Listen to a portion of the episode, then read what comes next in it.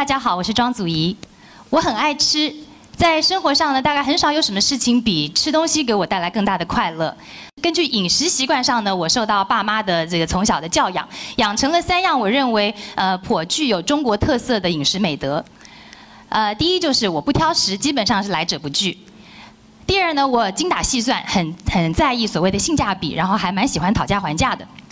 第三就是我很怕浪费，所以通常剩菜一定吃光光。那这三项这个这从小养成的美德呢，后来就很呃帮助我很顺利的从一个呃爱吃的一个食客进阶成为一个专业的厨师。因为毕竟做一个厨师，你比谁都需要懂得精打细算和节制浪费，也必须要有能力处理和搭配各种各样的食材。那也因为选择厨艺成为我的个人的专业，我后来买菜的频率大幅增加，接触食材的机会也越来越多。呃，我在过去几年间参观了许多农场，很多食品加工呃这个生产商，然后呃也大量的阅读了我手边几乎所有能够接触到的有关饮食文化、饮食工业和这个食材背景的各种的报道书籍。透过比较深入的了解呢，我意识到吃这件事情，在我们生活的这个可以说是全面工业化的世界上。绝对不再只是一个维持生理机能或是满足口腹之欲这样子一个单纯事件。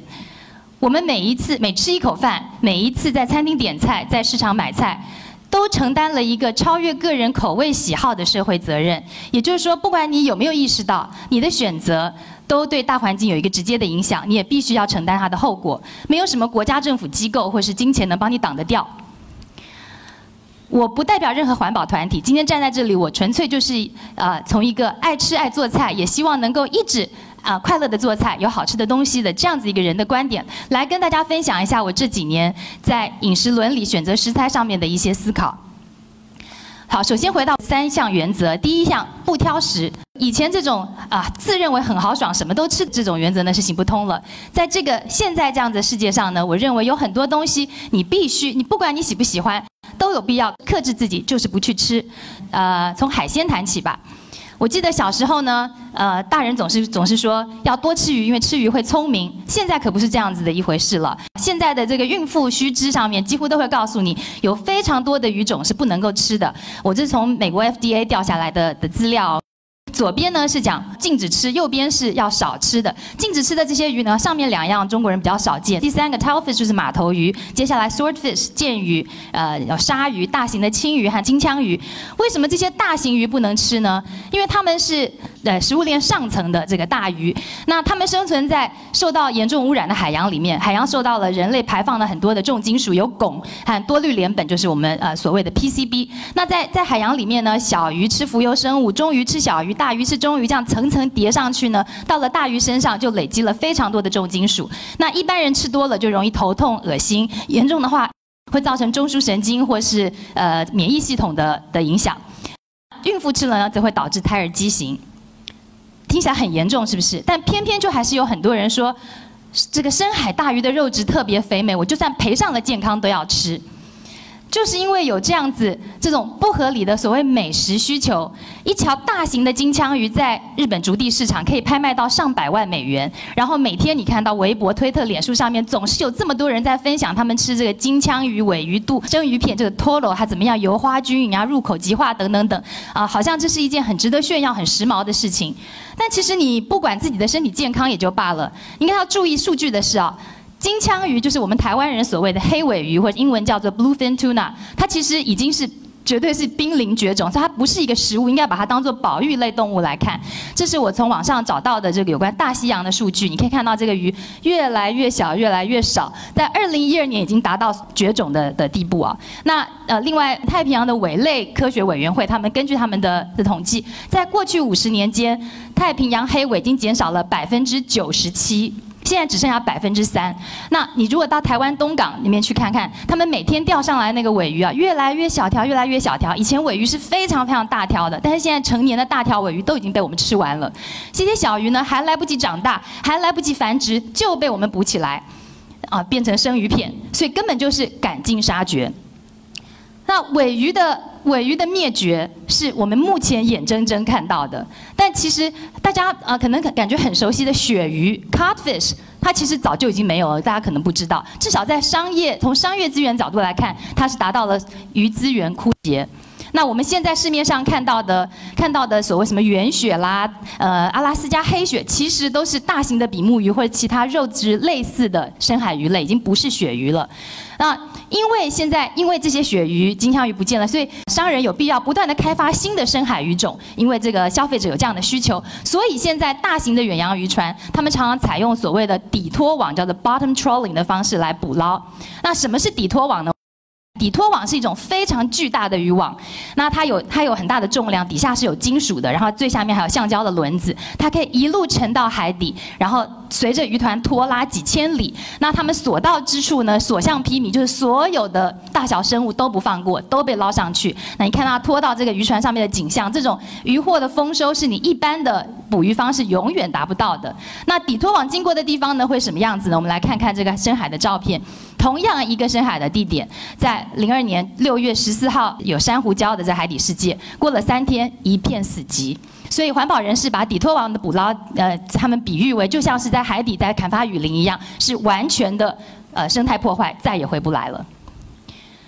底拖网上了船以后呢，渔民通常只保留有商业价值的大型鱼类，就是小鱼、小虾和珊瑚礁呢，就是直接丢弃，就像我们看到这个照片上这样子。好，那除了深海以外呢？中国沿岸啊，经过长期的滥捕滥捞，生态也受到了很大的破坏。不要说外国人爱吃的金枪鱼、鳕鱼，中国老饕江浙老饕爱吃的大黄鱼已经没有了，石鱼没有了。烟花三月下扬州要吃的长江刀鱼已经没有了，广东人爱吃的野生石斑没有了，我们台湾人过年要吃的大鲳鱼没有了，这一样一样的鱼都从海洋和我们的餐盘里面一件一件一件的消失。现在你是有钱都买不到，我们在市场上现在看到的几乎都是养殖的。好，那在这样的状况下，到底还有什么鱼还适合我们去吃呢？呃，大原则大家可以记得几样，就是我鼓励大家是要多吃养殖鱼，少吃海鱼；多吃食物链处于下游的小鱼，少吃食物链上游的大鱼。那因为中国呃国内呢现在没有自己的这个呃海鲜选择指南和鱼类资料库，所以建议大家看看香港和台湾的海鲜选择指南，或是你在百度或是 Google 上面，就是呃关键字找海鲜选择指南就可以找到。那这里也推荐大家看一本我自己非常欣赏的一本书，叫做《海鲜的美味挽歌》，原文是 Bottom Feeder。那我觉得对我来说，我觉得这是饮食书写的一种典范。他把海那个海洋的现状和海鲜的选择讲得非常的透彻。啊，再回来讲的就是，大家千万不要因为因为觉得哦这些海这些这些大鱼呢马上就要绝种了，我现在要吃就要趁现在赶快多吃一点，这种想法非常的短视近利，因为。即使是这些渔获已经下降、明显下降的这种鱼种，只要我们不破坏它的栖息地，在繁殖期间呢禁止捕捞，慢慢的它们还是有可能会回来，可以生生不息的。所以，就算是从一个自私的一个爱吃的角度来看，我们也应该要给海洋一个喘息的空间，这样我们自己和子孙才会一直有鱼可以吃。讲完海鲜呢，我们再来谈肉。啊，以鸡肉为例子，大家可能记得，大概在六个多月前。中央电视台这个揭秘说，山东那边的大型养鸡场饲养所谓的这个速生鸡，他们打了很多的呃生长激素和呃抗生素啊，四十天就可以长到五斤。然后他们生长在非常非常肮脏的环境里，非常拥挤，大概是呃这个每平方公尺呢要要挤十五只鸡，然后二十四小时照明，让他们不分白天黑夜不断的不断的长。那因为他们长得这么快，他们自己的双腿都没有办法承担身体的重量，所以大部分的时候就是瘫痪在。自己的粪便里，然后心肺也没有办法承担他们这种成长的速率，所以就是身身体本身就非常的弱，然后再加上他们在这种拥挤的状况下，非常的焦虑紧张，所以互相啃来啃去，所以只要一只得了病，很容易就会传染给所有的鸡，也就因为这样呢，虽然商人这个在养鸡农下了非常重的各种各样的抗生素，每天每一家养鸡场还是有上百只的死鸡，就是直接计算入他们养鸡场的经营成本里面。顺利能够存活到四十天的这些鸡，他们就是被送到呃，就是被送到屠宰场，然后卖给大型的呃连锁店，像是肯德基或是呃其他的超市。我记得这个消息刚出来的时候，全国哗然，很多人都在说：“哎呦，以后不能去肯德基了。”那时候我惊讶的倒不是养鸡场的状况有多么恶劣，而是大家怎么这么呃大惊小怪、后知后觉。因为其实养鸡场的状况这么差，已经不是一天两天的事了。而且只要是大型养鸡场，不止山东、台湾、泰国还美国都大同小异。好，根据美国二零一零年的这个消费者报道，他说，超市抽样超过六成的鸡肉受到沙门氏杆菌和唾液弯曲杆菌的感染，啊，如果处理不当而食入，轻则腹泻，重可致命。也就是因为这样，我我当年在厨艺学校进修的时候，这些大厨们总是耳提面命说，现在你会碰到的食材里面很少有什么比生鸡肉更脏更危险的了。所以是没有使用的生鸡肉要摆在冰箱里的话呢，一定要包好，摆在冰箱的最下层，免得它什么汁水渗出来会感染到其他的食材。那只要碰过生鸡肉，手一定要呃洗得非常干净，所有接触过鸡肉的的表面呢都要消毒，然后这个鸡肉的内部在烹调的时候一定要到达摄氏七十度以上，等等。等，我们那种各种小心的状况，简直就像是在处理生化武器的残余物一样了。那鸡蛋也差不多，在大型养鸡场里面，这些母鸡生长在过度拥挤、疾病猖獗这种很凄惨的环境里面，然后日夜照明，不断的催它们生蛋，所以它们生出来的鸡蛋上面呢，也是布满了细菌。所以一般人现在都不太建议吃生鸡蛋。那为什么养鸡场的卫生条件会这么差，饲养的方式会这么不人道？主要就是因为在商业逻辑下，鸡蛋和鸡肉的生产，呃，必须在最短的时间达到最大的生产量。商人希望不断的降低成本，消费者呃希望能够用最便宜的方式得到这些肉和鸡蛋。在这期间，没有一个人去去思考到这个品质和健康的问题，更是完全忽视了动物的天性还有它们的痛苦。当我比较注意到这个问题以后，我又必须要再回来看看我之前的这三大饮食原则。我就发现，我必须要修改我的第二项，喜欢精打细算，一切要要这个捡便宜这样子的天性。如果你有买鸡买蛋的经验，你就知道，这个放养的山鸡、草鸡、土鸡的价钱，比大型饲料厂的肉鸡要贵很多。一只五斤重的这个肉鸡，如果卖二十块人民币的话，放养的放养的鸡可能要卖到一百块左右。那那个鸡蛋呢，也至少是两倍以上的价钱。但是它们的品质就差很多。以鸡肉来讲，你煮个鸡汤，你比较一下，你就知道那个香味和颜色差很多。那大家就讲说，品质好的鸡肉它价钱这么贵，我我下不了手，吃不起啊，怎么办呢？这个问题我自己很认真的思考过，因为我毕竟是天天在买菜做菜的。我后来给自己的答案就是，买不下手我就不要吃。我们本来就没有必要天天吃肉，而偶尔要吃肉的时候呢，我告诉自己，我必须要为。好的品质，愿意付出更高的价格，宁可吃的少，却要吃得好。而且，如果你真的怕吃不饱的话，大不了就多吃点饭。啊，这边在呃推荐大家另外一本书，叫做《Eating Animals》，有中文翻译叫做《吃动物》。呃，这是一个年轻的小说家对于他吃肉的一些思考、哲学反省。那写的一点都不说教，非常非常有意思，很推荐大家看一看。愿意为好的肉付出更多的价钱，这样子的原则，也适用于有机蔬菜上面。很多人常常问我说：“有机蔬菜真的有比较好吃吗？它真的值得付那么多钱吗？”那对这个问题，我的回答是在正常状况下，有机菜的确比这个大型大型农场运来的这些整齐划一的菜来的有味道，因为它毕竟是劳力密集的产物，农人可以在菜叶最娇嫩、果实最完熟的状况下采收。但是最后买有机菜的目的，倒不只是为了它的口味，而是为了照顾自己和环境的健康。现在一般农地里面撒的农药非常的多，你看很多农人，他们种种田的人，他们自己都不敢吃他们卖的菜，反而是在家旁边再开一块小地，不撒农药，吃一些有虫咬的的菜，而且不只是农药，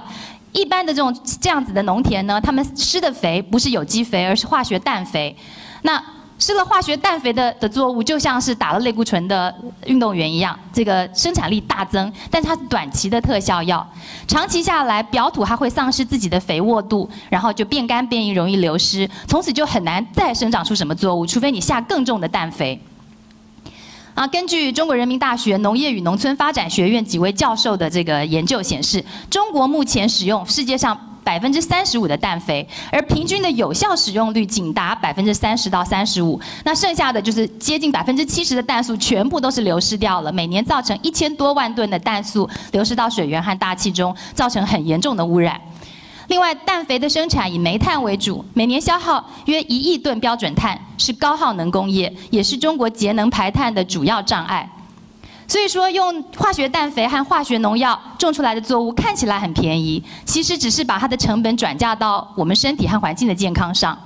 我们长期呼吸不的不干净的不好的空气，喝不干净的水，气候异常，身体发病，最后这个吃饭省下来的钱看病都不够。很多人就会就就说，国内的菜都不好的话，我就买进口的吧。买进口的菜呢，哦，首先是这长城运输过来，这个耗油排碳，而且到的时候都不太新鲜了，而且就算是进口的普通的蔬菜，它通常价钱还会比国内的有机蔬菜还贵一点。所以如果在两者可以选择的状况下，我当然宁可把钱花在本地新鲜的有机蔬菜，而不是花钱去买油燃料费和关税嘛。那如果大家不太相信这个国内的有机蔬菜是不是真的有机，我看很多人都是有这样的疑虑。那我就建议假日的时候呢，跟朋友家人一起去上海附近的一些有机农场或是有机农贸市场去参观一下。这附现在上海附近有很多这样很不错的小型的农场，寓教于乐。那你看了以后，如果你放心，你再跟他买就没有问题。好，这边也在推荐大家一本这个《Omnivore's Dilemma》，叫做《杂食者的两难》。我想，如果你要看一本跟饮食伦理有关的书就看这个，这真的是非常经典的一个作品。时间很剩下一点点，很多人认为美食是一个，